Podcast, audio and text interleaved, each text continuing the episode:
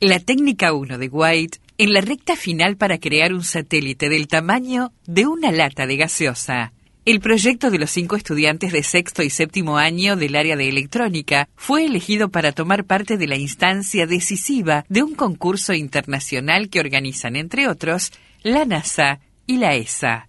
Alumnos de la Escuela Técnica número 1 de Ingeniero White avanzaron a la instancia final de un concurso internacional que propone diseñar un satélite del tamaño de una lata de gaseosa. El proyecto de cinco estudiantes de sexto y séptimo año del área de electrónica fue escogido entre los mejores 28 del país entre 450 presentados inicialmente, que toman parte de una iniciativa organizada por el Ministerio de Ciencia, Tecnología e Innovación y la Comisión Nacional de Actividades Espaciales, la CONAE, y de la que participan, entre otros, la NASA y la ESA. Se trata de los alumnos Juan Ignacio Ramos, Juan Manuel Bermejo, Asael Salgado, Brenda Peralta y Matías Ulloa, de sexto y séptimo año del área de electrónica de la Escuela Técnica número 1 de Ingeniero White, quienes denominaron su proyecto como Tucun Sat.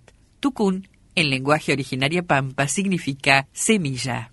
Cabe recordar que CANSAT 2022 es una competencia internacional impulsada por varias agencias espaciales del mundo, entre las que se destacan la NASA de Estados Unidos y la ESA de Europa, y que propone a estudiantes de escuelas secundarias reproducir a escala el proceso de diseñar, construir, probar, lanzar y operar un satélite del tamaño de una lata de gaseosa. De allí el término CANLATA y SAT como satélite por sus siglas en inglés. De 450 proyectos participantes, solo 28 quedan en carrera, entre ellos el nuestro, lo cual es un gran orgullo, comentó el ingeniero Máximo Paesa, el docente asesor de estos cinco alumnos que trabajan en el satélite. Cada grupo de estudiantes se conforma como un equipo de misión espacial con la finalidad de construir un satélite a escala que quepa dentro de una lata. El trabajo es a escala y con todo el equipamiento electrónico necesario con el objetivo de cumplir dos misiones. La primera es, con distintos sensores, medir temperatura y presión,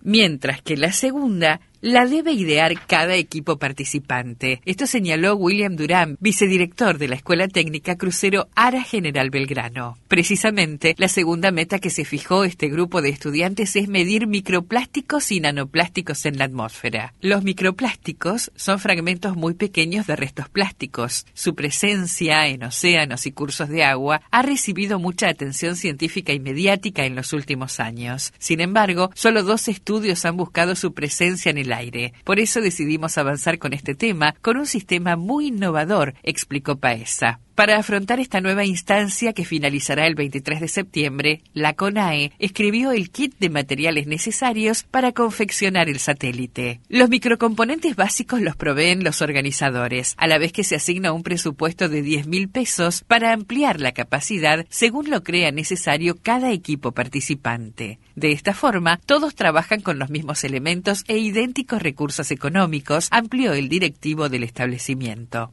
A partir de ahora, los 28 equipos deberán ir entregando pruebas de avance para dar cuenta del desarrollo de sus cargas útiles. Luego tendrán una validación final mediante la que se seleccionarán los equipos finalistas. Precisamente, quienes alcancen la etapa final tendrán la oportunidad de participar en la campaña de lanzamiento de sus CANSAT para realizar distintas pruebas y mediciones. Los proyectos que lleguen a la etapa final serán lanzados con un cohete a un kilómetro de altura, donde se tiene que despegar para comenzar a cumplir las funciones específicas para las cuales fue diseñado. También se debe confeccionar una estación terrestre para la colocación de los datos y, obviamente, contar con un descenso controlado, informó Pessoa.